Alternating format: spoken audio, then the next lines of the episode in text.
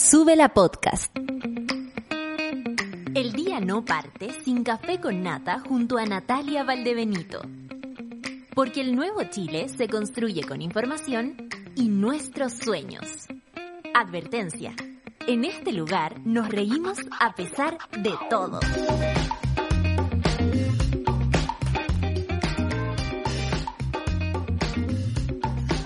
Aquí, preparando mi café para empezar una mañana más de café con nata. La verdad me descubrieron borrándole el, el rush. El rush al, a la taza porque no me gusta verlo. Es una cosa personal. No me gusta, soy yo la que hace el asunto, pero a mí no me gusta ver lo que yo hago. No les pasa que hoy día tienen flojera, monada por eso estoy con el, miren, eh, cómo me pega. Eh, por eso estoy con el café a la avena, porque francamente hoy día tengo una flojera monada. No la podría explicar la flojera que tengo, pero eh, me costó levantarme. Yo siempre despierto antes que el despertador, soy de esas lateras, y esta vez no, me despertó el despertador. Y cuando eso sucede es porque estoy y me imagino que muchas de ustedes sienten lo mismo que yo y a pesar de eso están levantados porque tienen cosas que hacer, porque eh, se comprometieron a hacer cuestiones hoy día más allá de tener o no pega y otros que están trabajando, otros que están buscando trabajo, otros que tienen que preocuparse de alguien, por ejemplo, que está enfermo y se amanecen pensando en esa situación. Tantas maneras de despertar. La verdad, para mí el despertar es súper importante porque también descubrí que cuando estoy un poco más debilita, más merenguito, como le digo yo, eh, el despertar no es fácil. Y hoy día no fue así desde ese punto de vista así como psicológico, sino que eh, no fue fácil porque tengo una flojera monada. y se la quería hacer parte a ustedes porque sé que me van a entender y porque sé que muchas, y como me dijo la solcita, en mitad de semana. Entonces no está empezando nada, no está terminando nada, uno finalmente está en la mitad como en la comisura de, una, de, de, algo, en, en, la entrada de una puerta. Entonces uno no sabe si va saliendo o entrando. Bueno, si se termina el día de hoy y pasamos al jueves, ya será viernes y será otra historia.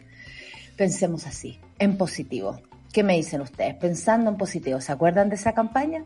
Horrible, como el poto. Sigamos, nueve con tres minutos y vamos a eh, la lectura del tiempo, porque así nomás es la cosa y nos interesa todo nuestro territorio nacional. 22 grados en Arica, 22 en Iquique también. 18 en Antofagasta, va a estar nubladito por allá, eh, aunque los 18 en el desierto es otra cosa, pues no es lo mismo que acá para la cordillera. 22 grados en Copiapó, 16 grados en La Serena y Coquimbo, 16 grados en Valparaíso y va a estar absolutamente nubleque. Me mandaron fotos de Cabildo y amaneció también nublado, eh, así que el territorio nacional de norte, centro norte también, también está eh, con bastante bruma y camanchaca. No, mentira, no, no me voy a poner a inventar, pero está baja la, la nube.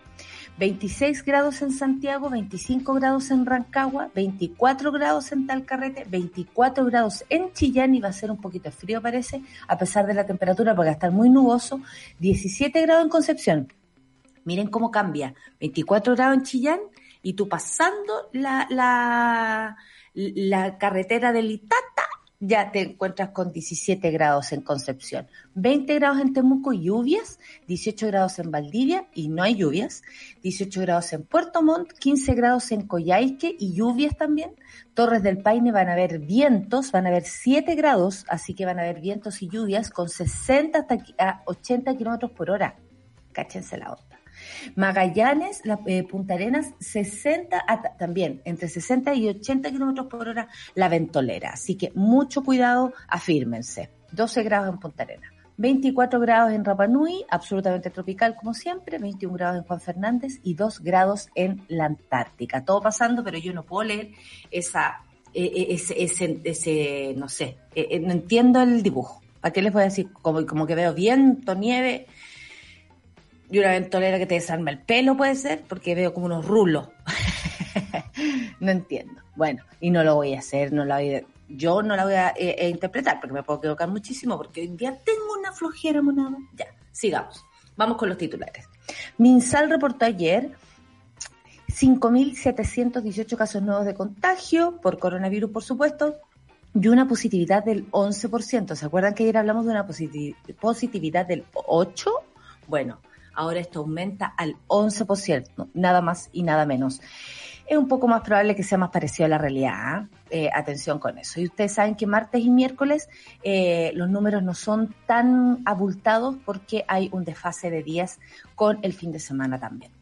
Reabren proceso penal contra Piñera por foto en playa de Cachagua. ¿Se acuerdan que andaba sin mascarilla? Bueno, reabren proceso penal porque le dijeron, a ver, usted no paga imposiciones por su casa en, la, en Caburga.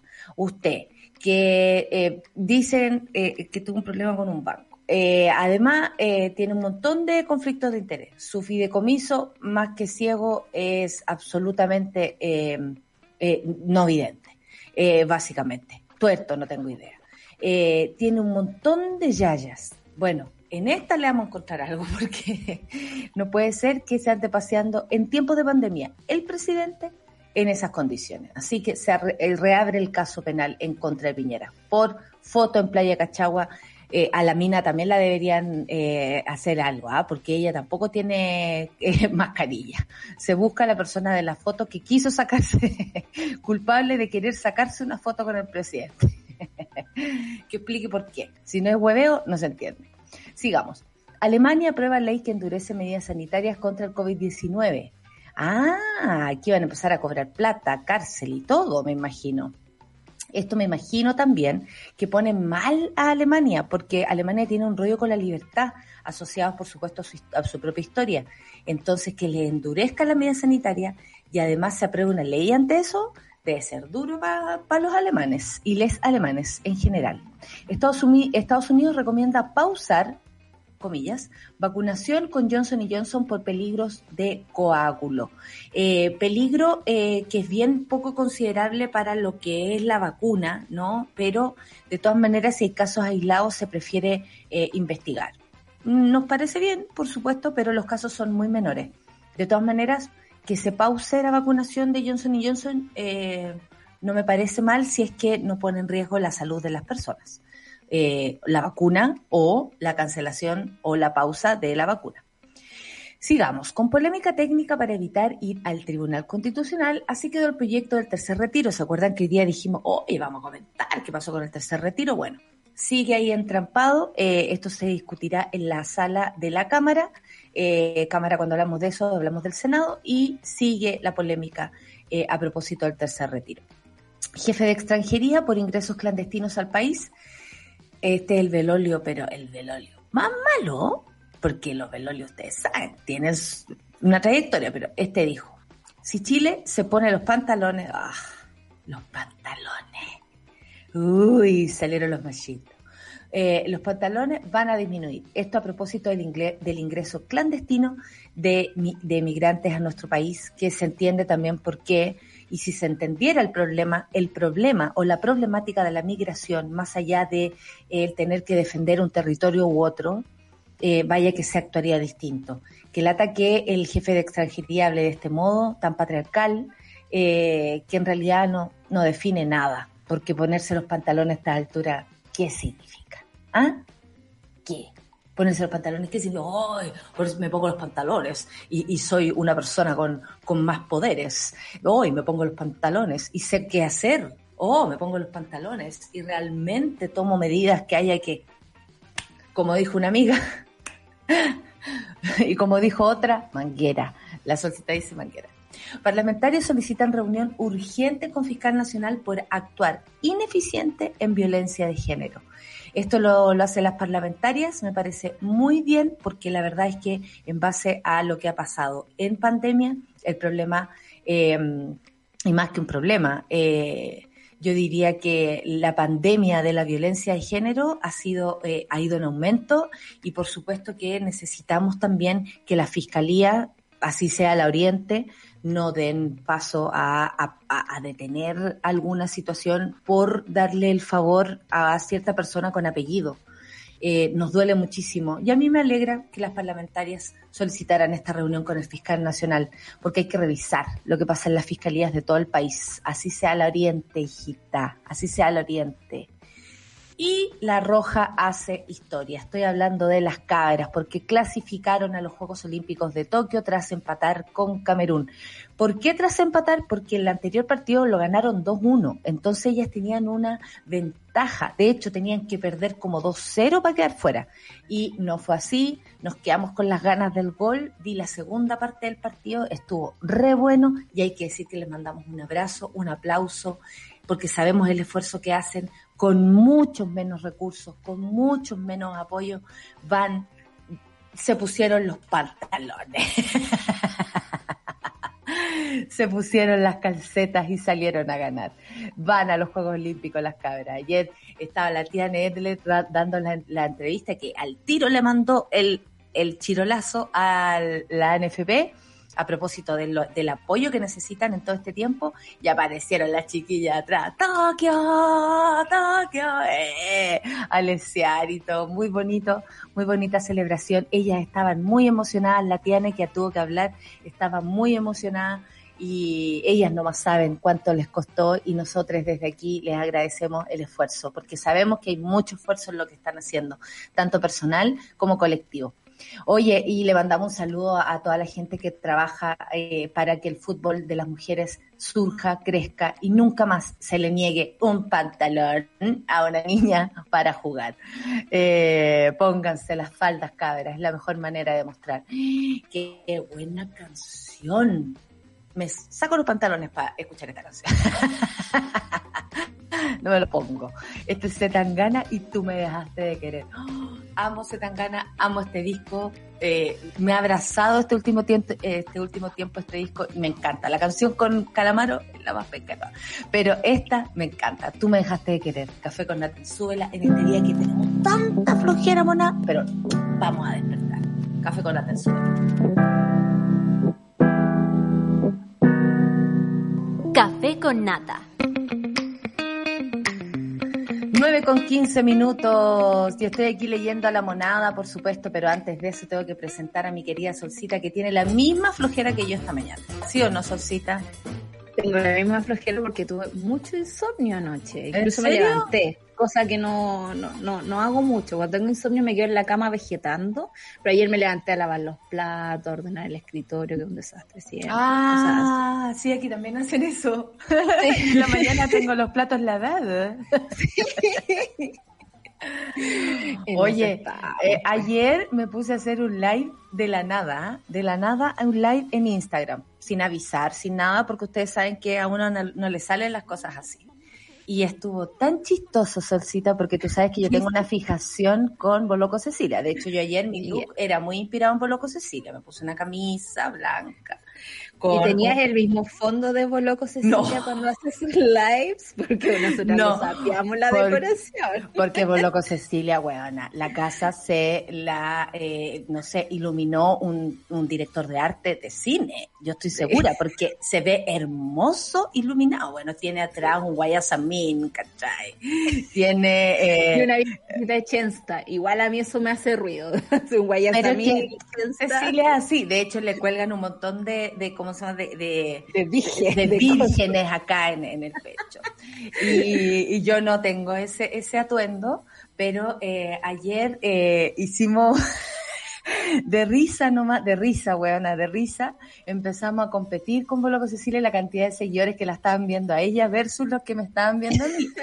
Y era tan evidente cuando la gente iba a sapear al de, al de Boloco Cecilia y volvía, ¿cachai? Porque iba como 50 personas más o menos hacían eso, ¿cachai? Como, sí, fui a sapear y volví, guau y todos muertos de la risa. La verdad es que ella después agradeció porque alguien le sopló que yo estaba mandando a la gente a mirar a Boloco Cecilia, porque tampoco la idea es que lo humillaran y la dejaran con 200 personas viéndola. O sea, por favor, apañemos también a Boloco Cecilia, que además hace su programa, ahí conté la historia de la invitación al programa y todo, y cosas que se pueden contar en, en live porque, porque bueno, yo la puedo eliminar esa hueá y porque es relajado.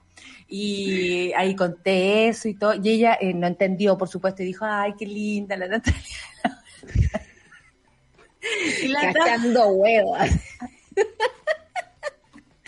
Pero igual buena onda, igual buena Oye, súper buena onda, la monada buena onda. La gente no podía creer que yo estuviera haciendo un live. Bueno, mi pareja tampoco. Eh, de hecho, lo tuve que hacer callar al principio. Le dije, estoy, cállate, cállate. Y la gente, guajajaja, guajajaja. No hay nada, no hay nada, que estoy en un live. Pero ¿cómo no me avisáis? Y, la y ahí eh, sirvió de musicalizador del live. Ah, muy eh, bien, muy bien. Muy productor, muy productor. Con hip hop, por supuesto, porque soy una señora que escucha hip hop. Y, nada, fue divertido. Eh, no creo que lo repita pronto, pero eh, lo pasé súper bien. Entrevisté a dos personas. Entró César, entró César para promocionar su, su programa que parte este sábado. Ustedes saben, las gansas a las... A las 11 de la noche eh, por la red. Eh, van a poder verlos todos, quienes no tenían cable, así que me parece fantástico. Para que pasen el dato, hablamos de eso. Y además estuvo la Valeria Luna, que estaba acostada en la cama y, y, me, y me atendió, ¿cachai? Como una cosa así. Entonces estuvo súper divertido y, y, lo pasamos súper bien. Y la Valeria también aprovechó de, de promocionar su libro de Sin Care y todo, y todo lo que hace. Y comentan cine con la negra cesante, con la negrita, que le mando un saludo todas esas cosas, muy, eh, muy eh, doméstico, muy, muy doméstico. yo después lo revisé y a veces me ponía la cámara como las tías, weón, aquí, así. ¿Cachai? Como cuando me llama, eh, lo limpia y, y, me da besito en la pantalla y ella se pierde. Qué linda y le da besito en la pantalla. Bueno, algo así, algo así, algo así yo hacía y y nada, pues amiga, así que estuvo, estuvo muy bueno. Oye, a propósito que vi el partido... ¿Puedo hacer una, una, una pequeña acotación a, propósito que hablaste de la red? Eh, interesante lo que está haciendo la red con esto de ir a la Corte Interamericana de Derechos Humanos porque un presidente anda leseando por ahí, pues, quejándose con los dueños. Nunca porque Está, nunca antes visto, porque quizás está muy acostumbrado que en este país hablar con el dueño basta, pero como los dueños de la red no son chilenos y tienen por prioridad su medio de comunicación, eh, es distinta la cosa, es distinta la cosa. Así que me, alegré bastante cuando, cuando vi esas cosas. No, y aparte que se pone en, en, o sea, en perspectiva lo, importante de las cuestiones, ¿no? Aquí no es como, a ver, dame, dame con tu jefe, quiero hablar con tu jefe, porque eso es como eso. Oye, me, molestó lo que, lo que hizo este empleado, así que dame con tu jefe quiero hablar con él a ver qué para que haga algo, como de jefe a jefe. Y no se trata de eso. La, la libertad de prensa es muy importante y ayer fueron súper, súper aguja eh, Santiago Pavlovich, que eh, eh, también ha sido investigado por el caso W, como le pusieron los milicos para investigar a, Mauricio Weibel y a un montón de periodistas más, a Juan Cristóbal Peña, al mismo Santiago Pavlovich. Y bueno, estaba Mónica González, que también decía, esto es grave esto termina en otros países matando a periodistas para hacerlos callar. ¿Por qué? Porque se mete la mafia, porque se meten los narcos, porque se meten los, los amigos eh, mal portados que utilizan los peores, que son las personas que piensan este tipo de cosas, ¿no? Porque ellos no van a ir y agarrar un arma para hacerlo, van a mandar a otra persona a hacer ese, ese tipo de cochina, ¿cachai? Entonces, esto termina en muerte y lo decían de una manera muy ruda que para escucharlo uno dice, ya, pero ¿cómo? Sí, es verdad. En Colombia ha pasado, en México ha pasado demasiado. En Centroamérica la, la, protección a los periodistas es muy poca. Entonces no podemos permitir que en un país como este un presidente o quien sea llame para decir, oye, me están molestando, no me gusta nada lo que investiguen. Eh, es muy loco porque en Chile, si bien no se dan los números de toda América en cuanto a asesinato, yo siempre me gusta recordar que la primera causa de muerte a nivel mundial de los periodistas es el asesinato. No es menor. Eh, acá en Chile se usa mucho el sustito, ¿no? El amedrentamiento. Y eso es súper resabio de la dictadura y es por eso que tenemos autoridades civiles que fueron cómplices de la dictadura, que están eh, en el Consejo de Defensa del Estado, en el Ministerio del Trabajo y es por eso que me parece absolutamente delicado lo que está pasando, pero no porque sea primera vez que pasa, sino que pasa hace rato, eh, pero también porque hay gente reaccionando esta ida a la, Corte Interamericana no le va a gustar nada a Piñera porque a no le gusta que le digan cosas feas desde afuera.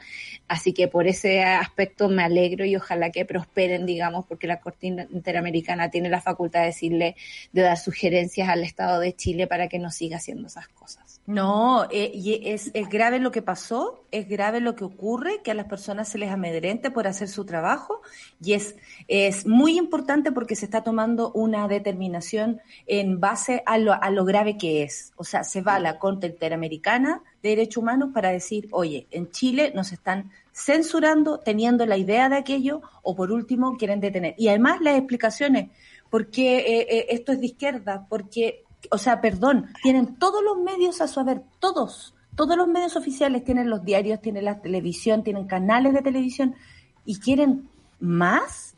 Eso es lo que a mí, o sea, esa, como decía eh, Lemebel, esa gula, esa gula que tienen por querer tenerlo todo, el poder, pero así ya como, como angullento, como... Eh, eh, es, es preocupante, porque no podéis, no podéis hacer que en tu país la gente opine solo como tú, si eso no es real. Y, que las personas más encima sean conducidas a pensar de una manera es muy autoritario y tiene que ver con el origen de los medios de comunicación en Chile, que fueron financiados por la dictadura e incluso por gobiernos extranjeros como Estados Unidos mandándole plata a Agustín Edwards para que ponga noticia en contra de Salvador Allende, eh, por decirlo bien suave.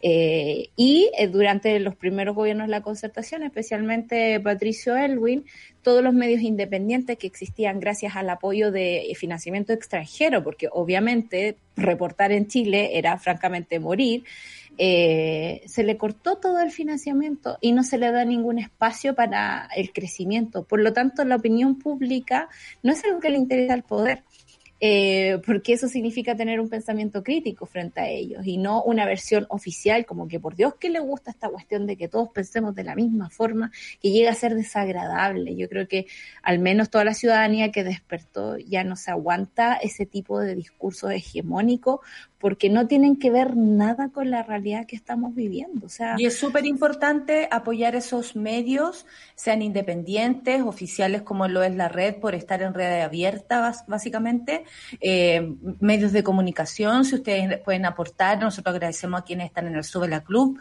que de alguna manera también aportan a este medio independiente, pero si ustedes quieren hacerlo en otros, háganlo porque es súper importante. Eh, de pronto es una luquita al mes para poder aportar a un medio que exista, un zipper, una interferencia o lo que a ustedes les guste. Porque también usted tiene derecho a elegir qué quiere leer, qué quiere escuchar y no solamente dejarse llevar por lo que le entregan. Ya no estamos para eso y no queremos más.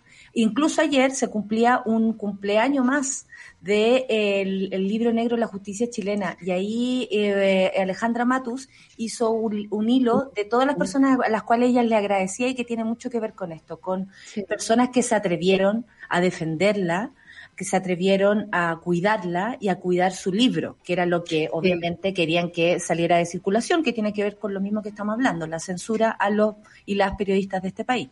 Entonces, eh, bueno, y, Alejandra, hay que recordar, se tuvo que ir porque estaba amenazada de muerte porque la persecución es muy fuerte y a la misma Alejandra le, escuché eh, una crítica actual al Poder Judicial, porque la cosa no ha cambiado mucho y es que aún es servil al poder político y al poder económico.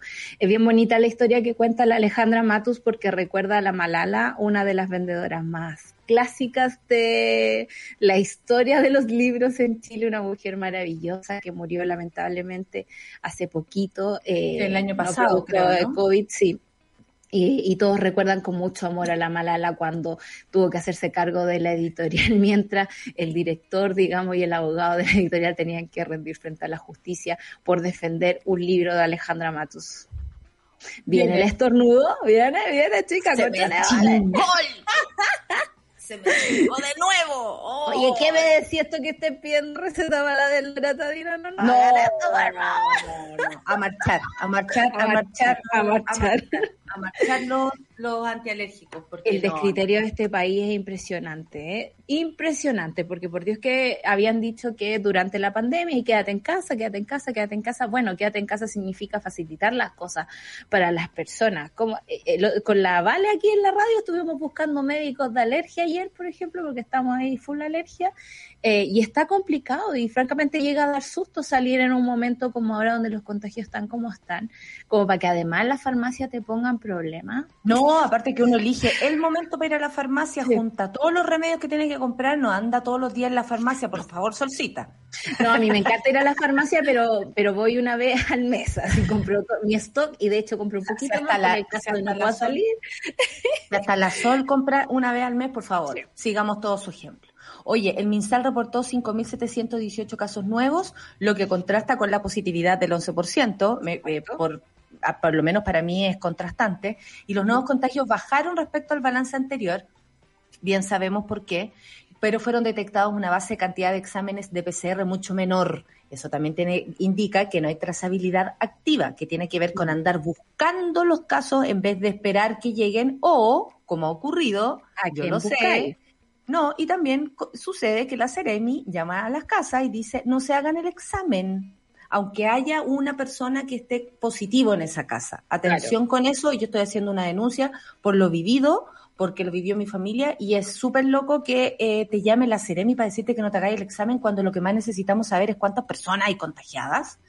Para bien y para mal, encerradas, cuidándose, da lo mismo, pero necesitamos saber la ocupación de camas críticas sigue súper en alza, está en un 96% en este momento y la autoridad sanitaria seguirá aumentando la instalación de esta red eh, eh, integrada, que bien dijimos que más que una cama, más que un equipo, que son muy necesarios, lo que más importa es la gente que está a su alrededor, porque eh, sabemos que para mover una persona, el otro día un doctor explicaba, se necesitan a veces cinco, seis, siete personas, diez personas.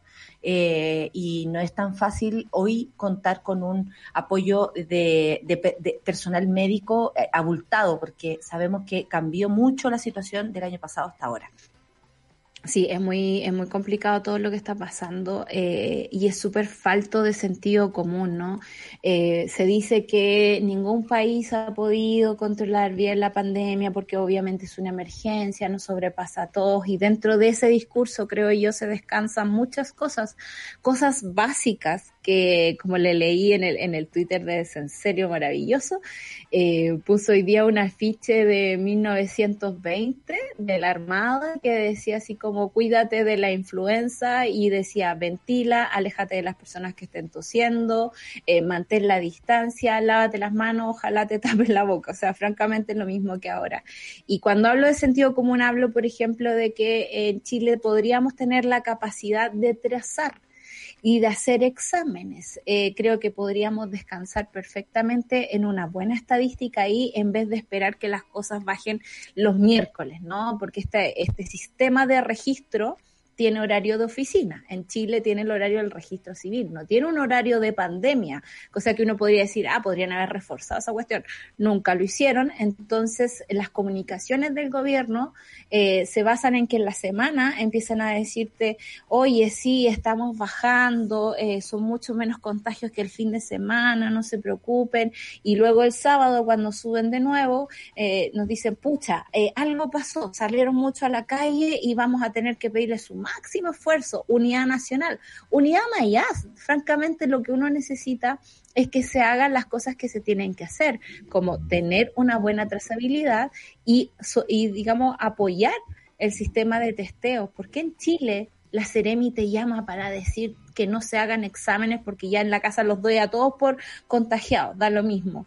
Y, y si no es por la voluntad de ciertas personas que van eh, voluntariamente a hacerse su PCR, francamente no los tendríamos en, en ¿cómo se llama?, en registro. Y es súper complicado porque no es una enfermedad que uno pueda decir que es... Eh, como la peste, ponte tú, que tú sabes que te empieza a picar todo, te sale la ampollita y loco, tengo peste, obvio.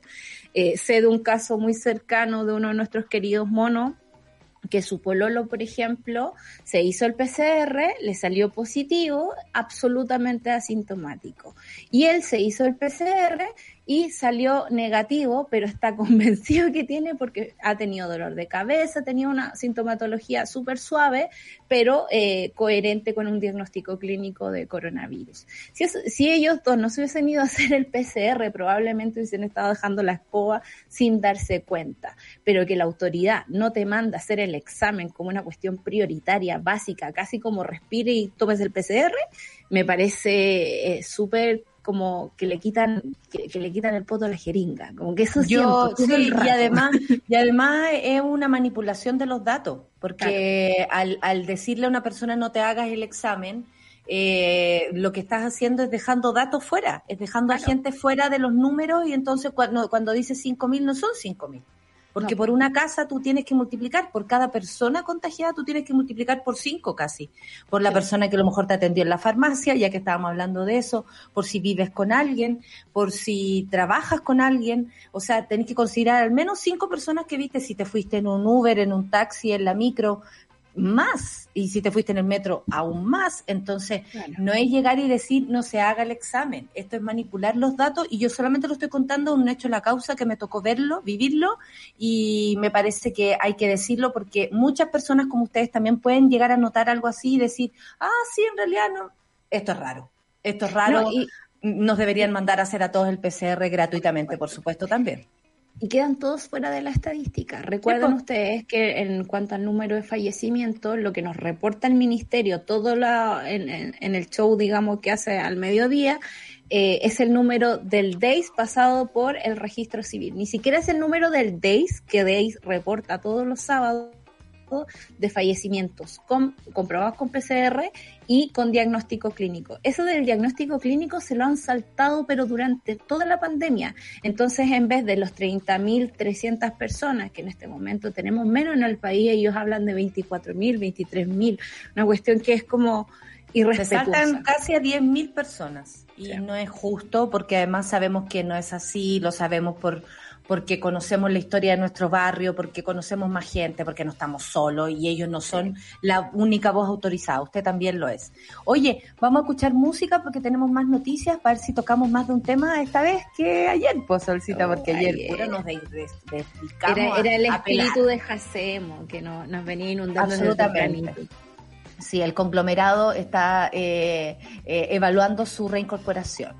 Eh, oye, vamos a escuchar música, la canción de Mamita, una buena, Janet. ¿Por qué te vas? ¿Por qué te vas? Qué linda voz además tiene Janet. Vamos a escuchar la canción de Mamita entonces, dedicada para todas las mamitas que nos están escuchando, jóvenes, viejas, más grandes, más chicas, da igual. Es la canción pa' una porque a uno le gusta este tipo de música. Café con Natal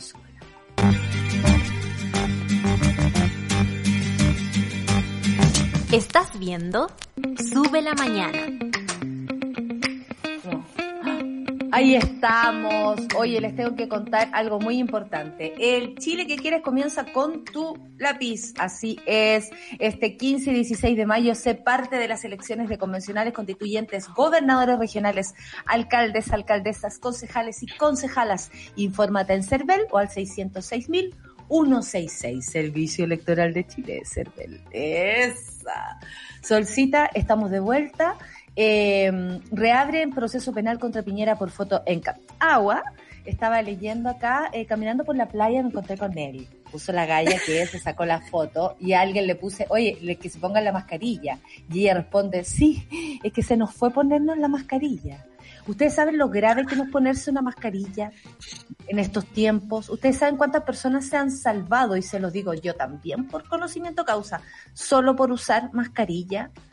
Eh, frente a una persona incluso contagiada que tienes al frente, por favor, esto es un mal ejemplo. Por eso es que se abre la mm, tercera sala de la Corte de Apelaciones de Valparaíso se reabrió el proceso penal en contra del presidente por las fotos que el mandatario se sacó en diciembre en la playa de Cachagua sin mascarilla. Lo anterior tras recoger un trámite de recurso de apelación presentado por el abogado Luis Mariano Rendón por violación de la normativa sanitaria que el mismo gobierno impuso más encima. O sea, el gobierno pone una regla y él la rompe. No se entiende. O sea, se entiende desde el privilegio, que donde se gobierna este país. Eh, está súper bien que se reabra esto desde la Corte de Apelaciones porque la última noticia que habíamos recibido es que se había desestimado el proceso contra el presidente eh, porque como un ciudadano más y el resto de los procesos sanitarios que se han llevado a cabo, cosa que le han preguntado a la subsecretaria Martorell en el, en el matinal, y es que eh, como que ninguno llega a puerto, como que le preguntan cuántas multas han pagado y si esas cosas, esas normativas no tienen una efectividad en cuanto a acción y a protección y, a sanción, estamos súper jodidos porque es letra muerta y es letra, es aún más letra muerta cuando eh, el señor presidente de la República rompe sus propias leyes. Eh, se ha comprobado a nivel mundial que cuando las autoridades eh, desoyen sus propias leyes y se mandan estos numeritos, como celebrar un cumpleaños en una comisaría, como salir de vacaciones sin mascarilla, eh, la gente lo toma como un, una, una cosa de comunicación muy fuerte. Si el presidente no está usando mascarilla, ¿por qué yo tengo que usar mascarilla? ¿Por qué yo tengo que llevar el peso de la pandemia? Si el presidente en Cachagua, pasándolo regio y caminando por la avenida, eh, no, no lo hace. Entonces, ¿sabéis que también tiene que ver con la impunidad de las autoridades? Porque eh, yo creo que en Piñera encarna aquello, ¿cachai? Esa, esa, eso de pasarse la autoridad por cualquier parte y decir, como soy autoridad, me acuerdo de esa conferencia de prensa que hicieron a propósito también de, a propósito del coronavirus. Y había una señora muy, muy de edad al lado de él, una señora de verdad avanzada edad, y él estaba sin mascarilla. Entonces, si tú dices, a ver, soy una autoridad, porque es la máxima autoridad de este país, no es usted, no soy yo. ¿ah? Aún Lo que así, no. uno de nosotros, uno de nosotros, y aún así uno podría dar el ejemplo. Pero imagínate, o sea, todos somos el ejemplo para alguien, en la calle, si uno se sube la mascarilla, tú veis que otra persona hace lo mismo, eh, si tú marcáis la distancia, el otro va a decir, ah, sí, tienen razón, y se corre toda la fila. Todos podemos ser el ejemplo para alguien, pero la máxima autoridad de este país tiene que tener conciencia de aquello. Y lo que se entiende en Piñera es que tiene la conciencia de todo lo contrario, que como es autoridad, él puede pasarse por alto las medidas que son para todos. Y eso es lo que este país ya está harto. O sea, primero que todo, hay una falta de de, credibilidad de las autoridades súper alta que ha hecho que más encima nos pasemos por cualquier parte las medidas sanitarias. Porque cuando una persona que no te enseña con el ejemplo te manda a tu casa o te dice usted no va a poder salir, lo primero que uno piensa, ¿y vos? Así, real. Eso es lo que piensa el chileno, la chilena. ¿Y vos? Ponte la mascarilla, tú, hazlo tú, po. Eh, si el presidente no, foto en Plaza Dignidad. Si el presidente no lo hace, eh, eh, yo hablé, me acuerdo, en, en, en Viña con una, cuando me, me, me, fiscalizaron. Y hablé con la fiscalizadora y una de las explicaciones que le daba a la gente es como, pero si el presidente no está usando mascarilla, ¿por qué usted me va a pasar un parte a mí? Páseselo a él entonces. Porque también la autoridad no actúa igual de, de, igual manera con uno que con él. No, por supuesto. Pues estamos, estamos en un, sistema muy desigual donde los privilegiados, y lamentablemente hay que ponerlo así, en una cuestión casi de castas, de diferencia de clase, la clase política se la lleva súper pelá. Pienso también en el en, Gutiérrez, el diputado, que, que no se arrancaba de recibir la recepción de, del parte, digamos, para, no sé cómo se llama ese asunto cuando te llaman a tribunales, como, como que tenéis que recibirlo tú mismo. Claro, y, y era para ir al juzgado y el juzgado reportaba que el señor Gutiérrez no aparecía, entonces no podían entregar el asunto. ¿Por qué? Porque es un diputado de la República. Florcita Alarcón, ¿cachai? Que sale sin eh, patente al día, sin los papeles al día, solo porque es diputado y tiene la oportunidad de ir a ver a su hija tantas ganas tengo yo de ir a ver a mi mamá y ni siquiera me atrevería a irme sin permiso a Santa Cruz. Entonces eh, es doloroso porque ya llevamos el peso de la pandemia, ya llevamos el costo de la pandemia, ya llevamos eh, la sombra de, de nuestros fallecidos y más encima tenemos que ver con desvergüenza, digamos, lo que está pasando con las autoridades, es un poco mucho, encuentro yo. Es como ya no jueguen con nuestra paciencia y no digan que no lo vieron venir si es que luego pasa algo. No, porque estas cosas igual pues mal, porque la autoridad se está pasando por alto hace rato al pueblo, o sea, cuando nos mandaron a levantarnos más temprano, o cuando lo mismo que hizo Raúl Figueroa hace poco, que dijo cara dura, eh, podrían cambiar a los niños, sacarlos desde 6 a 9 de la mañana, perdón, a un cabro chico, a las 6 de la mañana. Yo no me atrevería a sacar ni a mis sobrinos, que están más grandes de la cama a las 6 de la mañana para que salieran a airearse. Me haría el, otro, el otro, día una mona nos dijo, salí el domingo con mi cabro chico y volvimos los dos resfriados. Nunca más salimos del horario.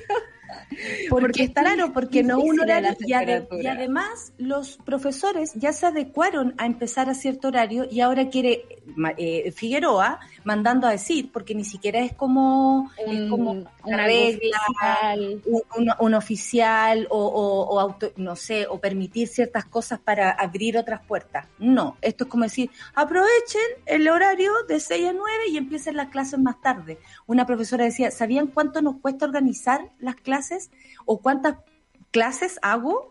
como para saber que si empiezo a las 9 no puedo seguir con lo que tengo que, con lo que tengo que continuar es rudo. O sea, no es llegar y decir, oye, cambien las cosas, vayan a pasearse temprano, saquen a las guaguas a las 7 de la mañana. Me estoy hueveando, no se hace. Nadie querría sacar a su guagua a las 7 de la mañana. Y bien lo saben las mujeres que tenían que llevar a las 7 de la mañana los cabros chicos a la sala cuna y llegaban todos resfriados para poder seguir trabajando en aquellos tiempos cuando las mujeres también trabajaban y criaban al mismo tiempo. Qué triste decirlo así, pero vaya que ha cambiado la historia, entonces no es llegar y decir cualquier cosa, ni es llegar ni hacer. Y a mí me parece fantástico que hemos hablado de dos cosas distintas. Primero, que frente a las presiones a la prensa se vaya la Corte Interamericana de, de Derechos Humanos. Y segundo, que sea quien sea, le haya puesto esta querella al presidente por no usar mascarilla, porque todos tenemos que usarla y no vale eh, nada, eh, no hay autoridad posible que pueda pasarse por arriba una eh, medida sanitaria. No hay autoridad. No hay autoridad.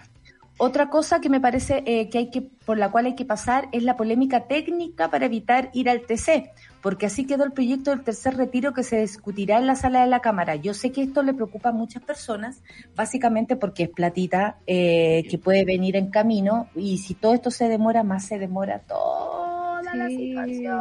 Así que hay que tener ojo. El martes, ayer, la Comisión de, Constitución de la Cámara de Diputados y Diputadas despachó la sala del proyecto de reforma constitucional que permite un tercer retiro de fondos de la AFP en el contexto del aumento de las restricciones de movilidad y cuarentenas por COVID-19.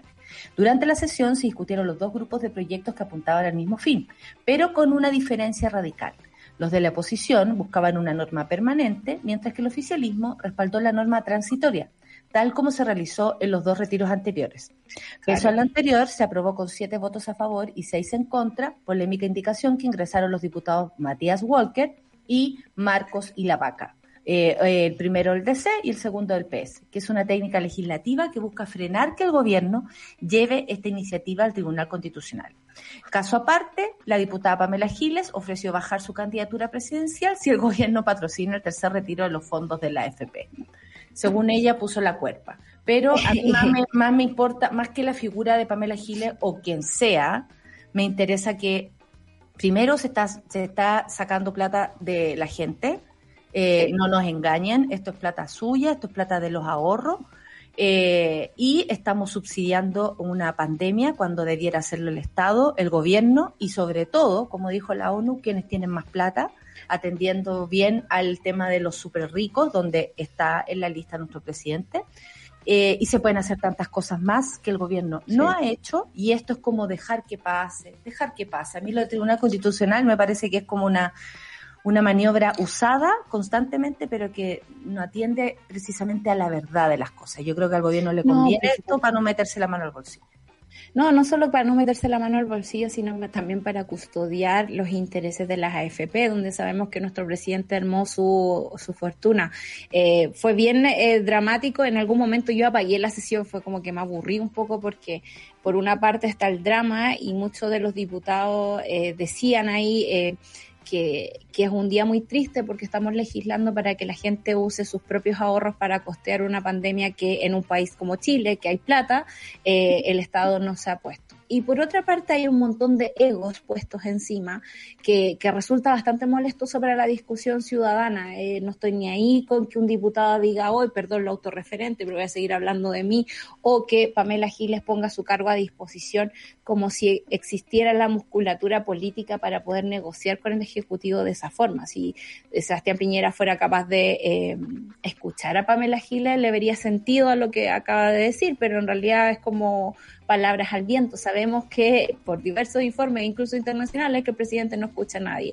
Eh, y es así como la Cámara de Diputados y de Senadores lo que está tratando de hacer y de pelear en esto es el tema de la de cómo se llama, de la de la norma permanente o de la norma transitoria. Eh, la oposición lo que quiere hacer es tener, adjudicarse la capacidad de poder legislar este tipo de cosas, no siempre, pero sí de forma permanente en estados de catástrofe. Si tenemos estados de catástrofe y si el Ejecutivo no se pega al cachofazo, tendríamos la oportunidad de que el legislativo pudiera entrar en acción y activar esto siempre y cuando no represente un gasto para el Estado, porque aquí estamos hablando de los ahorros de todos los chilenos. Y por otra parte, siempre vamos a tener al mejor equipo jurídico por parte de la moneda tratando de ir al Tribunal Constitucional echando atrás esto. Una de las discusiones entretenidas que se dieron ayer era, por ejemplo, o sea, el Tribunal Constitucional eh, que defiende la actual constitución ni siquiera nos está permitiendo reformar la constitución, como ni siquiera podemos tener esa, esa discusión, era, era bien estúpido todo lo, lo, que se escuchaba y por suerte estamos a puertas de un proceso en que la ciudadanía debería estar súper atento para que no nos pasen este tipo de gatos por liebre de ahora en adelante. Pero con lo que tenemos ahora, eh, ahí vemos los intereses de cada uno. La derecha que tan populistamente se ha unido a esta iniciativa de tercer retiro quiere que sea absolutamente transitorio, como poner los votos aquí, no me incluyan en tratar de modificar eh, las leyes del propio Parlamento. Entonces, vamos a ver qué pasa hoy día en la discusión, cómo se termina votando y si el Ejecutivo, tal y como ayer apenas terminaron de hablar, todos los diputados dijo, pido la palabra, eh, solo quiero decir que pongo aquí mi objeción de constitucionalidad, vamos a ir al Tribunal Constitucional, así que no se hagan ilusiones. Y es como, ok, así no se puede Entonces, ¿cuál es la contraparte? No, y aparte no están ofreciendo nada. Por ejemplo, ya, vamos a ir al Tribunal Constitucional porque lo que ofrecemos es un, eh, no sé, recursos para eh, universales, que es lo que se pide, que para todas las personas nos llegue algo, porque hay que acreditar, más encima hay que postular, acreditar que tú necesitas algo. Cuando se entiende que el 80% del país necesita algo para eh, eh, eh, inyectarle a su, a, su bajo, porque a todos nos ha bajado la, el trabajo y, y nuestra, nuestro, no sé, hemos tenido que vender cosas, hemos tenido que ha bajado como nuestra calidad de vida, comillas, porque obviamente estamos ahorrando, porque no se puede gastar plata. Porque es que puedes ahorrar por ejemplo. Si es que puedes ahorrar, eh, no, y te digo gastándonos los ahorros, eh, eh, pero en, en, este caso me parece que no hay una contrapropuesta, ¿no? Es como decir, oye, Chile, no queremos que ustedes saquen la plata de las pensiones, sino que les queremos ofrecer lo siguiente. No hay eso, hay una o hoy día, nada más. Hoy día el gobierno lo que quiere ofrecer es la iniciativa de, de la DIN, que es como que ocupemos el seguro de cesantía eh, y de hecho con un límite menor a lo que la VIN había propuesto, que era como de 500 mil a un millón, creo, lo que podíais sacar de ese seguro, eh, y, el gobierno quiere limitarlo a 400 mil, quiere esa, poner esa propuesta como, como si de verdad estuviera interesado en el bienestar de las personas. Y lo digo así, y me llama mucho la atención la ignorancia de, del Parlamento cuando escucho a Chalper por supuesto. Ah. Decir, oye, a ver, a ver, a ver, ¿y, y, sabemos a quién le estamos dando la plata? ¿Tenemos un catastro de, de, las personas? Eh, ¿Tenemos idea a quiénes le llegan los beneficios, a quiénes no? Yo quiero, como Pepa Hoffman, eh, quiero gobernar con datos. Y yo me acordé del censo, censo hecho, digamos, bajo la administración Piñera, que aquí yo, yo veía a los censadores afuera y, y, le decía, vengan a censar, no estoy aquí. Nunca vinieron, por supuesto y no tenemos un registro de, de nuestro país salvo el auto llenado del de el, formulario este de que siempre olvido el nombre que antes se llamaba ficha CAS pero ahora ya no se llama ficha CAS. El, el, registro, el registro social de hogares Claro, registro social de hogares. Eh, claro que en este momento tiene que ver con lo que está registrado ahí y con lo que uno va a decir que está ganando, pero francamente no somos islas. O sea, puede, por ejemplo, que yo aún tenga mi trabajo y esté aquí recibiendo mi sueldo, pero eso no quiere decir que mi familia, por ejemplo, no esté sufriendo y que yo pueda prestarle ayuda, porque yo no, o sea, no voy a estar tranquila si veo que una tía le está faltando para ir a comprarse los remedios, ¿cachai? O sea, no, no tiene por qué, eh, y lo digo así, los medios de comunicación y el, sector político decirme qué hacer y qué no hacer con mi propia plata. Ayer escuchaba en una radio. Si eso, eso es más que se gasta, eso se gasta la plata en tele, la gente. No, si eso da lo, eso hace rato y nos falta el respeto. ¿Qué se meten cuando las personas tienen que decidir lo que necesitan hacer con su dinero y el dinero si es para todos es mejor? Y si las personas les sobra dinero, bueno, serían, eh, eh, podría haber un sistema que tú decís, es que yo traspaso lo que yo estoy ganando a cierta persona, por ejemplo. O, ¿cachai? Debiera haber un sistema de aquello. Pero si usted cree que tiene mucho y le sobra, ¿por qué no? pero no se entiende, francamente no se entiende las soluciones eh, que en un momento se aplaudían por entregarle 65 lucas a las personas como gran cosa, ¿qué se creen? O sea, no tienen idea ellos cuánto vale la plata porque no tienen idea cuánto les sale ni siquiera un kilo pan, cuánto les vale un, lo que vale lo que valen las cosas. ¿Qué se creen? Están pasando por encima de la gente, de las necesidades de la gente en una pandemia. O sea, si a alguien le, no le quedó claro que no vale que que puta que significa eh, que no da lo mismo por quién votar, eh, yo creo que ahora quedó más que claro. Las personas que tienen plata en el bolsillo no tienen idea cómo vive el resto y se está notando en esas acciones, en esos dichos y faltándonos el respeto en nuestro día a día, con todo lo que nos cuesta, pararnos de la cama, eh, volver a empezar un día más, los insomnios, la gente está preocupada, la gente está eh, preocupada por muchos motivos, porque no va a poder, porque tenía una idea de futuro que ya no tiene, porque se gastó la plata que eh, la tenía para ciertas cosas.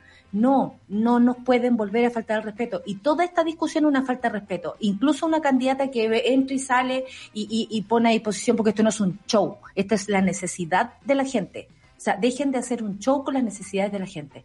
Vamos a hablar de otra cosa para cambiar el, el ánimo porque La Roja hizo historia. Y estoy hablando de las chiquillas, que, que, clasificaron a los Juegos Olímpicos de Tokio tras empatar con Camerún gracias al triunfo 2-1 que obtuvieron en el duelo de ida. La selección Mercunito al convertirse en el primer equipo femenino en representar a Chile en la cita olímpica. Tiane Edler destacó que con la victoria han demostrado que la mujer chilena puede lograr todo lo que se proponga. Me encanta cuando le hablan a todas porque ahí como que se arma. Oye, los nombres de las jugadoras de Camerún, no, no, no, no hay comparación. No hay comparación. Era como Mickey Luke, Django. Eh, eran unos nombres con una. No, me encantaban. Nombres de jugadoras de roller derby. Hermosos los nombres de las chiquillas de Camerún. Bueno, eh, estamos súper felices por eso. Les mandamos un abrazo muy grande a la selección. Por supuesto, Javi, hazle llegar nuestros saludos, que las queremos mucho, que agradecemos su esfuerzo, porque sabemos que hay muchos esfuerzos acá, hay esfuerzos personales y esfuerzos colectivos.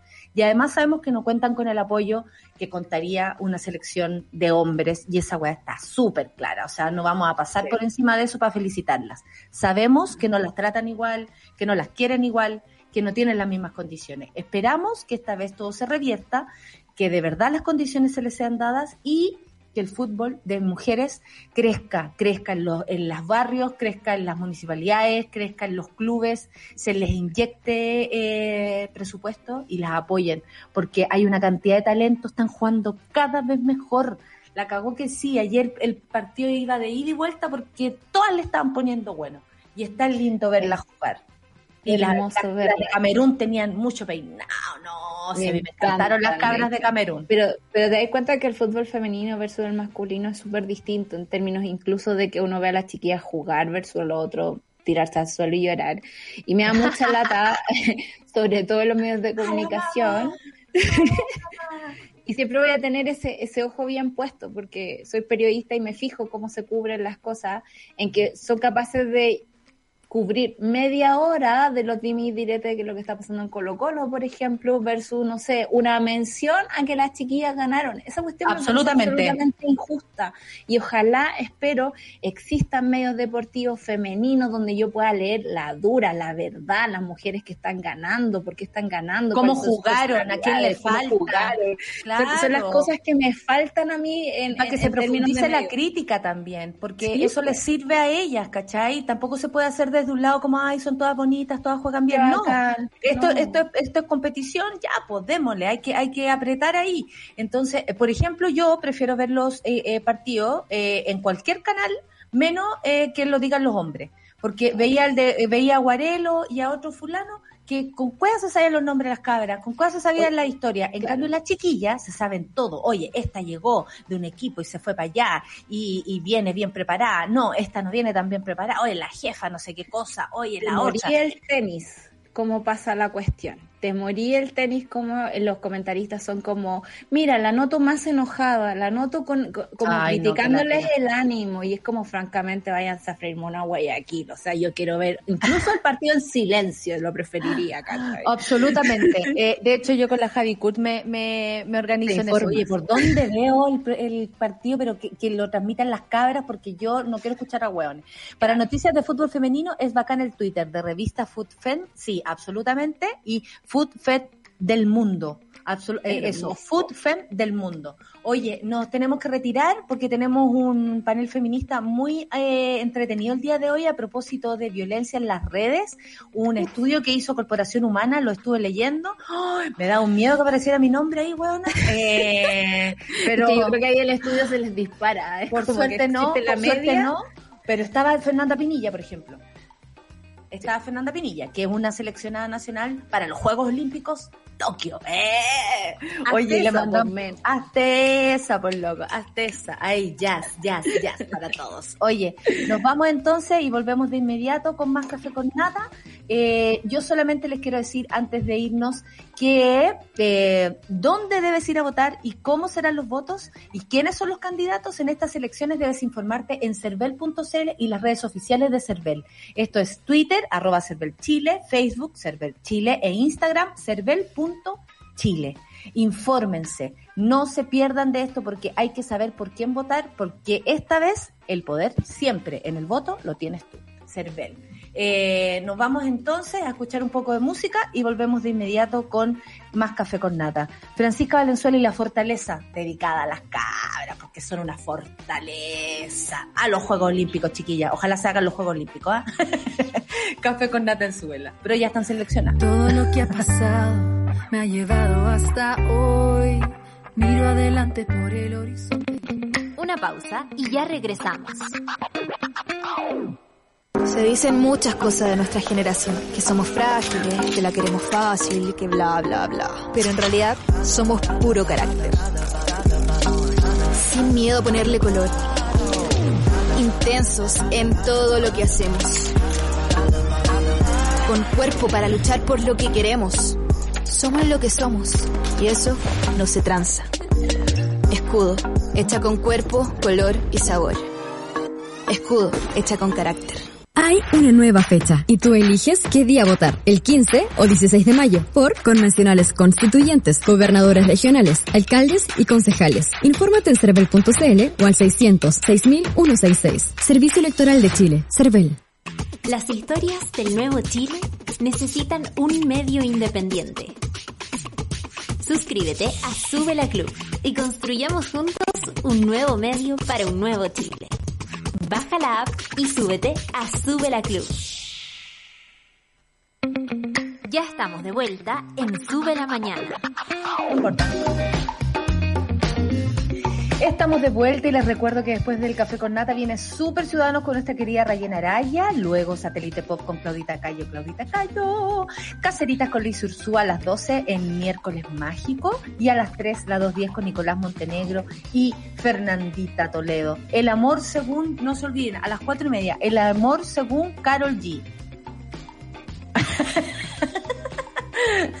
Esa información como para una señora como yo. Bueno, el Chile que quieres comienza con tu lápiz. Este 15 y 16 de mayo se parte de las elecciones convencionales constituyentes, gobernadores regionales, alcaldes y concejales y para eso debes informarte dónde, en cervel.cl o al 606.166. Cervel, Servicio Electoral de Chile. Vamos a continuación a presentar nuestra sección de panel feminista con Corporación Humanas. Ya nos movilizamos para impulsar un montón de cambios. En este año decisivo seguimos siendo protagonistas. El panel feminista de Café con Nata es presentado por Corporación Humanas y el Observatorio de Género y Equidad. Nada sin nosotras. Hoy día estamos con Corporación Humanas. Así es, hoy día estamos con nuestras socias. Eh, Fabiola Gutiérrez, bienvenida al Café con Nata. Eh, vamos a revisar un estudio, eh, ya anunciamos un poquito de lo que se trata de este estudio, pero antes que todo esto, Fabiola, te tengo que someter al cuestionario feminista. Muy bienvenida a nuestro programa y a tu espacio también, hay que decir. muchas gracias Nata, muchas gracias Sol, también un abrazo ahí a la Claudia que está detrás de todo esto. muchas gracias por esta, por esta invitación y por cierto, desde Humanas nos sentimos en casa junto a ustedes. Así que eh, gracias por esta conversa. Fantástico. Oye, ya, vamos con el cuestionario. Recomiéndanos un libro, Fabiola, una serie, una película inspiradora para la lucha feminista que quisiera. Nosotros aquí con la sola anotamos, ¿ah? te digo. Oye, sí, lo estoy pensando entre series, libros, pensando en, lo que fueron mis vacaciones, no vacaciones, pausa saludable, como le digo yo. Em, eh, un libro que, que, me, que me atrapó y, que fue bastante polémico en Francia, por cierto, es El consentimiento de Vanessa Springora, em, que relata la no relación, para mi gusto, aunque es una relación que ella mantuvo a los 14 años con un hombre de 50 años eh, y que, por cierto, ella ha hecho una denuncia a partir de la publicación de su libro de cómo el Estado, de alguna manera, falla en todas sus formas frente a la pederastía. Y me parece que es súper interesante, tiene una excelente crítica, es un libro que yo creo que ella la viene a reparar de alguna manera, esta resiliencia que después de ver em, a lo que se vio enfrentada a tan temprana edad, efectivamente ve cómo se ve mm. el abuso de poder de un hombre. Creo que es un libro interesante, creo que para todo lo que hemos ido hablando en el movimiento feminista es clave eh, estar con la lectura de Oye, a mí me falta el libro. Así que se lo recomiendo a toda la audiencia del Café con Nata. Maravilloso, nos lo habían recomendado y me parece una excelente recomendación. Fabiola, ¿a qué mujer hay que ponerle atención según tú por su trabajo, por, por lo que te llame la atención? Este es tu cuestionario. Hoy, eh, también fue súper difícil porque uno apelaría como a, las lideresas que, ya conocemos, algunas candidatas constituyentes, algunas mujeres de fuera que son parte inspiradora un poco de las se una, pero yo quiero volver a mirar a aquellas mujeres que hoy están eh, detrás de las ollas comunes, impulsando en sus barrios, en sus territorios, todo el trabajo que tiene que ver con, con esta emergencia que estamos viviendo, esta crisis sanitaria donde no hay una respuesta estatal y por cierto creo que si bien hay hombres también involucrados, creo que son las mujeres las que están nuevamente en esta primera línea de las ollas comunes, como también lo estuvieron en los años 80. Entonces yo, mi admiración y reconocimiento a cada mujer de cada comuna del territorio nacional por todo lo que está haciendo y porque efectivamente lo que nos ha permitido la pandemia es generar red y es generar comunidades. Y eso creo que es un valor que, que uno debe rescatar que no es solo una cosa solidaria, sino que uno la hace con cariño, sabe lo que está viviendo la otra, el otro, el otro, y, creo que eso es muy vital de hoy en día, poder ponerle nombre, poder mencionarlo, poder decirlo, y que no sea solo la noticia que, que citan los medios hegemónicos de tanto en tanto, sino que haya un valor mucho más importante de lo que es hacer comunidad hoy en día. Maravilloso, un aplauso y, todo nuestro amor, porque sabemos que hay muchas mujeres en todo el territorio nacional que hacen ese trabajo eh, absolutamente sin ningún tipo de, de, vuelta. Eh, es puro amor, compromiso social eh, que hay que imitar siempre. Regálanos una frase, Fabiola, tuya o una cita feminista que hayas encontrado por ahí en algún lugar que quieras compartir. Por la sol, ah, eh, la voy a leer para que no se me olvide ser correcta en, el texto, en la cita. Hombre, ¿eres capaz de ser justo? Una mujer te lo pregunta, al menos no le, no le negarás ese derecho. Es de Olympe de Gauche, no es mejor mi mm. francés, pero por cierto es una frase que... No, es que es terrible ese nombre. O sea, mira, a mí me este, pero la recomiendo una frase corta, pero creo que dice mucho y nos dice mucho todavía en, en los tiempos actuales. Absolutamente. Aparte, siempre citarla a ella es, un, es maravilloso. Muchas gracias, Fabiola. Aquí termina el cuestionario feminista inventado por nosotras mismas. Incluida tú. Oye, Fabiola, eh, periodista y activista feminista de Corporación Humanas, estábamos hablando que hicieron un estudio sobre violencia política hacia las mujeres en este nuevo espacio público que son las plataformas digitales. ¿Cuáles son los tipos de violencia que experimentamos las mujeres en los diferentes diferentes espacios, quiénes son los que ejercen esa violencia, qué tan diferencia, qué tan diferente, perdón, es la violencia contra las mujeres cuando además ellas cargan con una bandera de feminismo, para qué decir con cargos de poder o alguna representación de cualquier tipo. Eh, me leí el, el, bueno, con la solcita por supuesto nos leímos el estudio y eh, cómo es este nuevo espacio público, Fabiola, eh, en redes sociales, porque como que de alguna manera tuvimos que hacernos cargo, ¿no?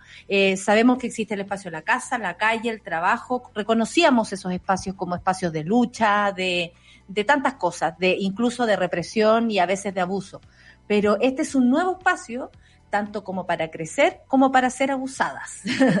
¿Cómo es este nuevo espacio público según Corporación Humana o, el estudio que hicieron ustedes? Bueno, efectivamente, lo que tú relatas, Nata, eh, es, como, es, es, es, efectivamente lo que hemos tenido que ir ganando las mujeres durante muchos años, ¿no? Esto, cómo vamos, habitamos el espacio público, eh, más el espacio público, digo, el, el, lo más real, ¿no? No estoy hablando de la Internet todavía, en cómo logramos espacios de representación y de poder.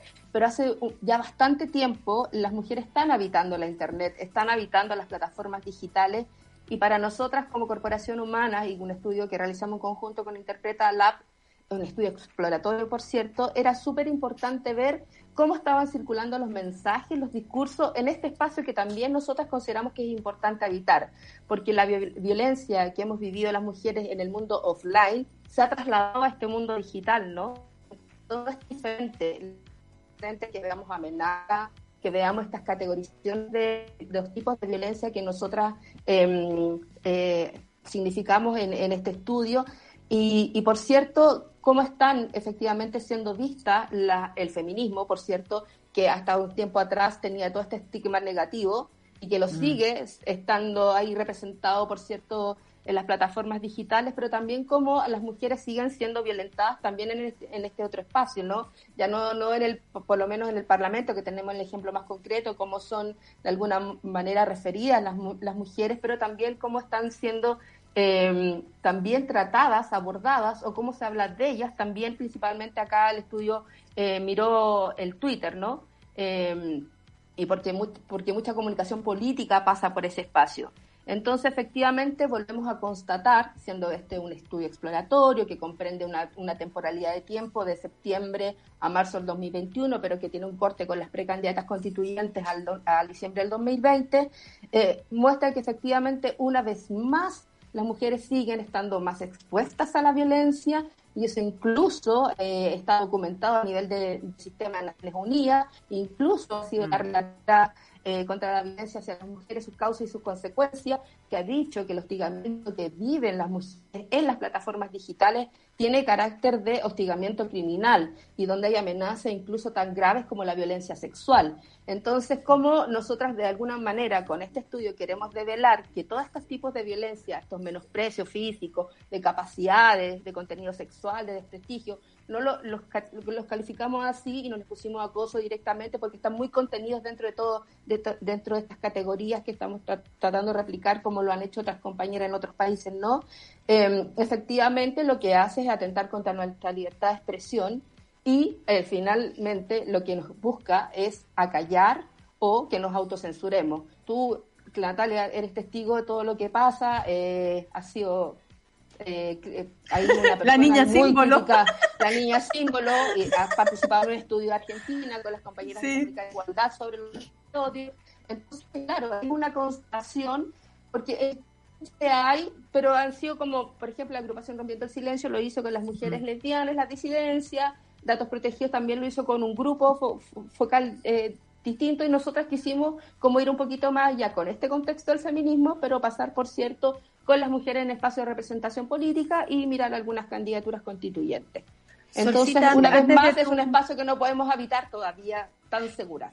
Antes de tu pregunta, quisiera eh, solamente explicarle a la gente que se, se sacaron como cuatro, cuatro eh, variantes, por ejemplo, menosprecio, free, menosprecio físico, menosprecio con contenido sexual o objeto, mujer objeto, desprestigio y menosprecio de capacidades, que en general tienen que ver con lo que a uno se dedica o, o el ninguneo, pongámosle así, pero de, de, de, de capacidades que tú tengáis o, o, a lo cual te dedicas. Solcita. Claro. Eh, yo te quería preguntar, Fabiola, eh, básicamente a quiénes atacan y por qué las atacan. Eh, y lo digo así porque su estudio es bien amplio, digamos, ve a mujeres en, este espacio nuevo, digital, son mujeres con una predominancia mediática, con una carrera política, sin importar su color político.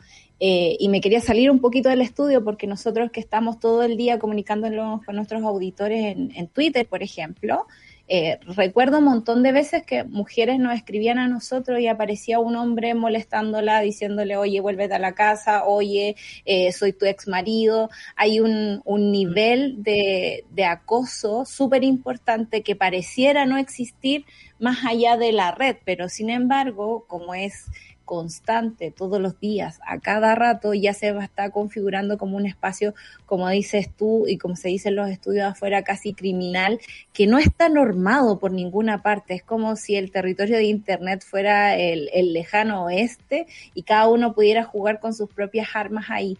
Entonces, eh, quisiera saber, o sea, ¿qué, por qué atacan a las mujeres y quiénes son estas personas, porque francamente no podemos dejar que la masculinidad tenga un territorio nuevo de trabajo, eh, por decirlo de alguna forma, eh, en desmedro de la capacidad de expresión de las mujeres. Y las dice Bueno, sí, eh, por cierto, yo creo que quiero decir, Sol, que creo que la violencia digital cumple un rol activo de la, de la conservación de lo que son las lógicas propias del sistema patriarcal. Entonces, eso como base. Y, y quienes son efectivamente más atacadas son las mujeres que tienen mayor presencia. O sea, el estudio, más allá de querer dar nombres, pero el estudio, por ejemplo, y lo hemos visto porque hemos sido testigas de aquello, eh, cómo, son las, la, cómo son las conversaciones o las referencias hacia la presidenta del Colegio Médico Escasiches eh, versus una Tere Marinovich, hoy candidata constituyente, porque aquí también hay un cruce con el tema de la clase, ¿no? O sea, para una eres la, la tontaleza eh, y la otra es la tonta no lo voy a decir por respeto a la audiencia. Entonces, también em, lo que vemos detrás, sin tener como una constatación, porque ahora va a venir un segundo estudio que nos va a poder eh, quizás dar más luces de aquello, lo que vemos es que son o grupos conservadores que están detrás de, de, las críticas hacia las mujeres que tienen ciertos liderazgos, o mucho, o mucho liderazgo, o que están mucho más en, lo que es la actividad eh, activa de la comunicación en Twitter, y también personas que son antiderechos eh, y conservadoras también. Entonces, lo que más vemos eh, en referencia a las críticas, por ejemplo, que se le hace eh, a las mujeres que están habitando estos espacios, ¿no? Entonces, siempre, y aquí me traigo a colación mucho lo que ha pasado recientemente. Por ejemplo, la alcaldesa de Barcelona, Ada Colau, acaba de dejar para siempre su cuenta su cuenta de Twitter de carácter indefinido, ha dicho precisamente porque lo que quiere hacer es una buena política y lo que ha hecho es Twitter es como hacer toda esta toxicidad de la que hablamos, que mm. incluso está documentado por Amnistía Internacional en su informe, pero que de alguna forma lo que, lo que no es saludable para uno porque eh, eh, ella lo que dice es bien interesante, no compartiendo que se vaya, porque yo creo que las mujeres no deberían censurarse, ni autocensurarse, ni dejar habitar este espacio que es nuestro, pero que está mucho más ocupado por más del 60% en hombres, más que mujeres, em, que ella diga que se tiene que ir porque la castigan por no hablar, la castigan si opina mucho o no opina mucho. Entonces, esta cosa de la perseverancia permanente eh, las plataformas digitales tiene, em, tiene de alguna forma un correlato súper distinto a cómo se lo mira a los, a los hombres, ¿no? A las mujeres se les castiga por la no presencia o la falta de presencia. Y eso, en como bien decía la Nata, está como bien descrito los tipos de violencia que nosotros miramos en las plataformas. Entonces, lo que de alguna forma este hostigamiento, estos menosprecios, estos desprestigios, lo que buscan es que efectivamente las mujeres se vayan. Y también pasó con la diputada más joven de Argentina, eh, Ofelia, no recuerdo el apellido. Ofelia, sí, Ofelia. Sí, terminó hace pocos días, era tanto porque ni siquiera se le criticaba por su trabajo legislativo. Ella cerró su cuenta personal precisamente porque el hostigamiento hacia ella, como la desprestigiaban y los malos tratos, es que ya no resistís porque de verdad puede ser un problema de salud mental. Eh, que puede bajar incluso la autoestima, incluso la capacidad de trabajar con toda esta violencia que, que se asiste eh, en las plataformas digitales y específicamente en el Twitter. Puedo hacer un, pequeño alcance ahí, Fabiola, y es que yo estoy pasando por el mismo proceso, pero una cuestión como pandémica, como que el Twitter me superó en términos de emoción, de estar leyendo ofensas todo el día, por ejemplo, ni siquiera eh, direccionadas a mí, sino que es como a cualquier político, cualquier persona que destaque, las palabras están ahí, cargadas y fuertes. Pero ¿hay alguna responsabilidad, por ejemplo, de las mismas plataformas para este cuidado? ¿Por qué, por ejemplo, tenemos que ser mártires de Twitter eh, si es que Twitter no se pone, digamos, con algún mínimo de eh, regulación con respecto a este tipo de violencias? ¿Por qué tenemos que llevar nosotros también la carga de tener que estar ahí, de defender un espacio público? Yo lo comprendo perfectamente, pero francamente yo quedé con ganas de guardarme y no tuitear nunca más en la vida. Eh, ¿Cuál es el rol de las plataformas al regular este tipo de cosas? Bueno, yo creo que eh, a, mí también me pasa lo mismo, Sol. Yo creo que nos pasa a muchas, eh, que a veces piensas demasiado antes de qué vas a escribir. Casi quieres compartir una noticia y así que mejor comenten aquello antes de emitir una opinión porque, pucha, te, te topáis con todos estos troles o los machitroles que les digo yo por las plataformas digitales. Hay algunos que son más valientes y ahí nuevamente los aplausos para la Nata Valdenito que no se ha autocensurado y eso es muy bueno, es muy bueno. Yo creo que tenemos que disputar este espacio digital que es nuestro. Eh, claro, uno esperaría, hay recomendaciones, hay llamados a los estados de las relatorías eh, internacionales mm. en torno em, primero a cómo deberían eh, haber políticas en torno a, de alguna forma, em, eh, tipificar la violencia política digital o la violencia digital, pero también uno esperaría eh, cambios en algunos em, protocolos que tienen las plataformas digitales. Hasta ahora lo que tenemos, por ejemplo, es como el llamado a bloquear, llamado a reportar y todo, pero no, no ha habido un cambio, diría yo, profundo. a veces no es suficiente. no, es suficiente, suficiente y no hay mm. algo como que uno dijera realmente vamos a hacer esto y tú veas una campaña concertada que diga, ¿sabéis qué? Esto lo vamos a revisar. Vemos que sí, que efectivamente, no sé, pues, al señor Trump en su momento lo bloquearon de Facebook, lo bajaron de Twitter las cuentas, porque ya eran extremos eh, sus mensajes, pero sin embargo la afectación que tiene a las mujeres es diferenciada. Entonces, en Chile aún no existe, por ejemplo, y lo quiero decir, un sistema judicial que resguarde eh, a las personas, a las mujeres, a las disidencias contra los ataques en la red Em, se presentó una ley PAC y una ley de no más violencia digital que tampoco hemos visto que haya tenido legislativo, tampoco en, la actual ley de violencia integral, la vida libre de violencia, está el tema de la violencia política digital hacia las mujeres. Entonces creo que estamos muy al debe en relación a otras legislaciones que han tenido países como México, que ha ido con, con algunos protocolos como avance, Argentina tiene lo suyo, eh, también incluso Bolivia, el 2014, que actualizó la violencia política en, el año 2017 con unas legislaciones históricas. Entonces, en tiempos de COVID, de hiperconectada, nosotras necesitamos una Internet más segura, que podamos eh, habitarla tranquilamente, de forma integral, con una mirada de género. Está muy urgente que, que efectivamente... Es que ese, ese es el punto, porque se, se, es, como, es como las leyes, se hicieron por y para hombres, y las redes sociales están absolutamente adecuadas para eso y las mujeres desprotegidas. Yo siento que están todo el rato hablando de mí, disculpen la... la, la auto eh, dale, vos dale. Pero eh, sabes qué quería poner un tema que eh, para nos queda poquito pero igual para terminar ¿Qué, pasa con.? Porque hay algoritmos que hacen que inmediatamente la gente llegue a, putearte eh, así real, como la palabra feminismo o como la palabra feminista, por ejemplo. Em, ¿cómo, ¿Cómo somos? Y lo voy a decir así eh, atacar a las feministas en, en, particular en las redes sociales. Y lo quiero poner desde ese punto de vista porque este es el panel feminista y porque además tiene que ver con mujeres eh, que, que, hacen, eh, que, marcan un, un pie más adelante social, no tiene que ver con otras ni en comparación a otras porque hay muchas que son valiosas y no las conocemos. Em, pero ¿qué pasa con esto, con, con el feminismo? Respecto a las redes sociales, porque ahí también eh, integramos, por supuesto, a las disidencias. A mí me encanta que sean mujeres y disidencias. Siento que nos une algo en particular que es hermoso, eh, de igual forma, aunque seamos atacadas, de igual forma. Pero ¿qué pasa con el feminismo? Aquí hay algo que les molesta, que tiene que ver con el feminismo. Sí, oh. sí. El feminismo es como el monstruo, ¿no? La monstruo ahí. La monstruo navegando en la internet, habitándola.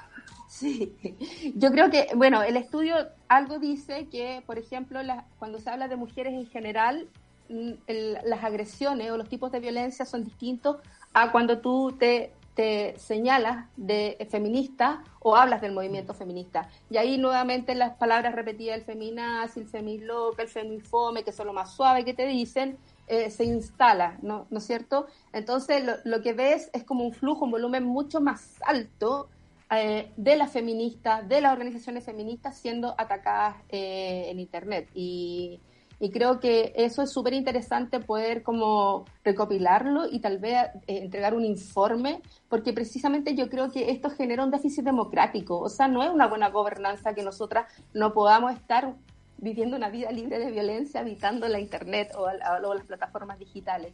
Creo que todo esto es un atentado que no está siendo visto, que no le, no le han dado el peso y hemos visto incluso de nuestras autoridades el, silencio frente a todas las expresiones de violencia que han vivido las mujeres durante el último tiempo eh, en la Internet, en el Twitter.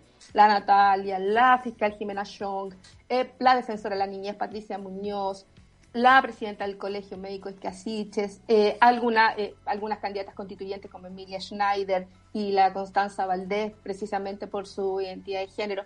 Entonces, y no, y no menor tampoco lo que el otro sector, de derecha también lo mismo. Sí, son las mujeres. son las mujeres. Son capaz que de ratos menos violentas, como hacía esta diferenciación entre cómo hablan de Isi y cómo hablan de la Teresa Marinovich, porque es la, la facha loca, y la otra es la facha X, o sea, la loca inoperante. La comunacha, bla, bla. La comunacha, o como hablan de las mujeres trabajadoras de casa particular, por ejemplo, que algunas fueron y, algunas se intentaron ser candidatas constituyentes. Pero efectivamente es eso, o sea, somos mucho más criticadas, mucho más golpeadas y, como se nos dice, eh, también con entonces creo que se trata de eso sí. público. Eh, oye, es un tema, yo creo que para seguir dándole, hay varios libros que hablan de esto, es un tema súper interesante porque aparte es de manual, que tiene que ver con que la mujer habla o, pone su voz por sobre eh, una idea y, y, de inmediato hay un manual, te hacen callar, te ridiculizan, te infantilizan. Eh, eh, hay, hay, harto, hay harto material por ahí para aprender de esto, pero ahora tenemos este estudio, lo pueden encontrar en Corporación Humana a, propósito de esto, para que lo vean, para que le echen una mirada, para que también se sientan parte de esto, porque hay nombres reconocidos, pero ustedes en mayor o menor medida, y le hablo a las mujeres que nos están escuchando y viendo, eh, también lo han sufrido, también lo viven y también ven que hay una red social que no protege a nadie, que te pueden estar suplantando, te pueden estar ofendiendo, te pueden estar amenazando y esa cuenta no es bajada porque según las reglas de Twitter, por ejemplo, indican que esa persona no es tan complicada como tú la estás definiendo. O sea, una vez, te una vez más te están tratando de exagerar y de llorona frente a una situación que tú le estás poniendo coto. Fabiola Gutiérrez, muchas gracias por haber estado acá, muchas gracias a Corporación Humanas por este estudio, hay mucha vuelta que darle, eh, hay harto que hablar sobre esto, sobre proteger nuestros datos, sobre manejarnos mejor con las redes y nada, pues muchas gracias también por preocuparse de aquello porque es un tema que tenemos que seguir dándole vuelta. Así que Fabiola, te mandaron saludos por acá, la monada, un mono de, desde Berlín te estaba diciendo la mejor, la más, la mejor. Ahí tú tienes que leerlo porque te tiraron todas las flores, Fabiola. Muchas gracias. Muchas gracias, Nata, muchas gracias, Sol, muchas gracias, Claudia, que tengan un lindo día.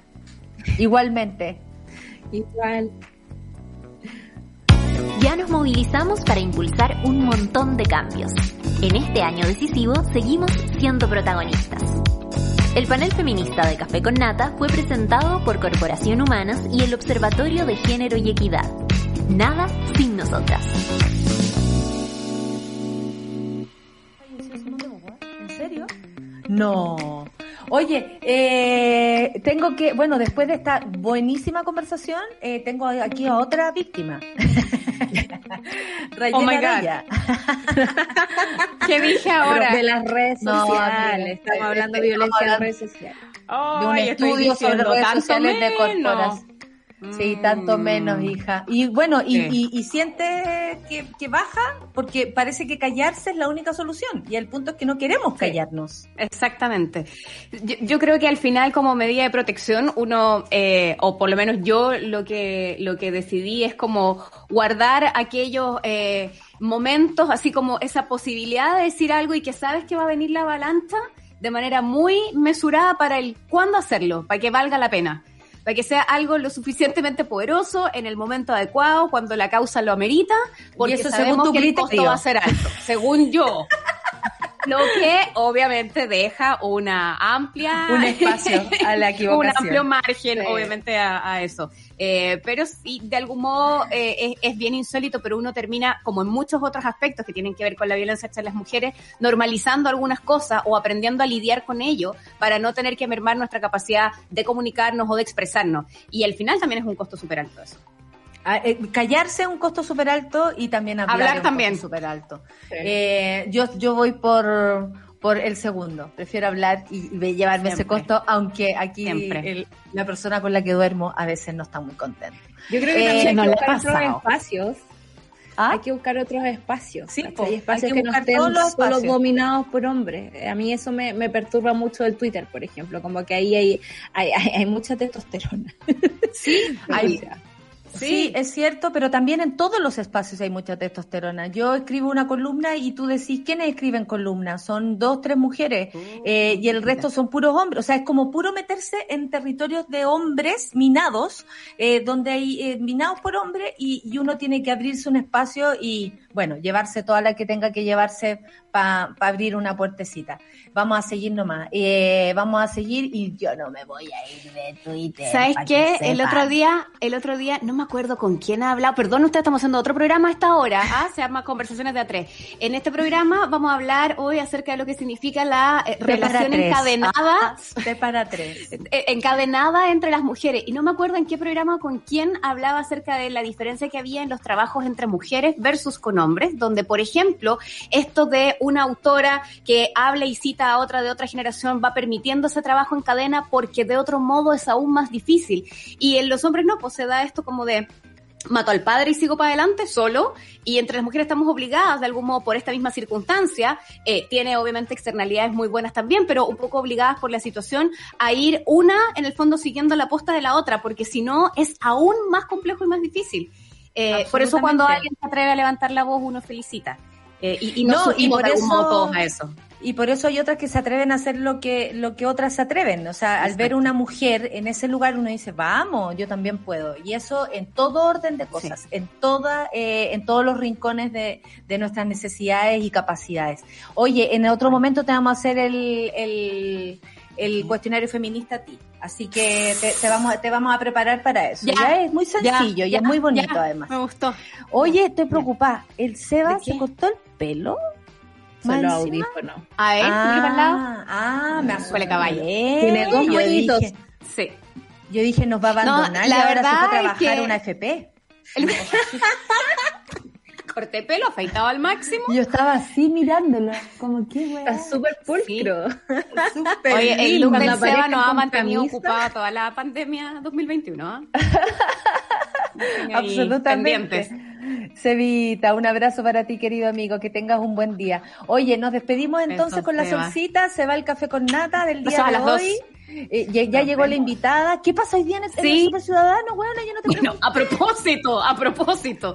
Eh, vamos a hablar, vamos a seguir dentro de esta, esta tendencia de la mañana en, en, cuanto a la conversación que ustedes estaban llevando y, por cierto, con el feminismo aquí presente, eh, vamos a hablar acerca de lo que significan los delitos sexuales que suelen quedar en un marco de impunidad y esto se reitera. ¿Por qué ocurre esto? A partir de un caso puntual lo hablamos, pero vamos a conversar con Francisca Millán de AML Abogadas, que son defensa de mujeres mujeres que se han especializado justamente con perspectiva de género para enfrentar la justicia penal acerca de estos casos y ver cómo finalmente sigue existiendo una deuda al respecto. Oye, hoy día de deudas y de violencia hacia la mujer vamos a hablar y no vamos a parar. Y tengo que decir que no me voy a ir de Twitter, para que sepan. Ya, se acaba la cuestión. Solcita, un abrazo para ti, muchas gracias a nuestro equipo también, Charlie, Luis, Claudia y todos los que están detrás. Y bienvenido Seba, bienvenida Rayena Araya y con ustedes las dejo a ella y Super Ciudadanas. Este... Besos. Chau. Eso fue Café con Nata junto a Natalia Valdebenito. Tu dosis para partir el día informado y muerto de la risa. Revisa este y otros capítulos en subela.cl o en nuestra app.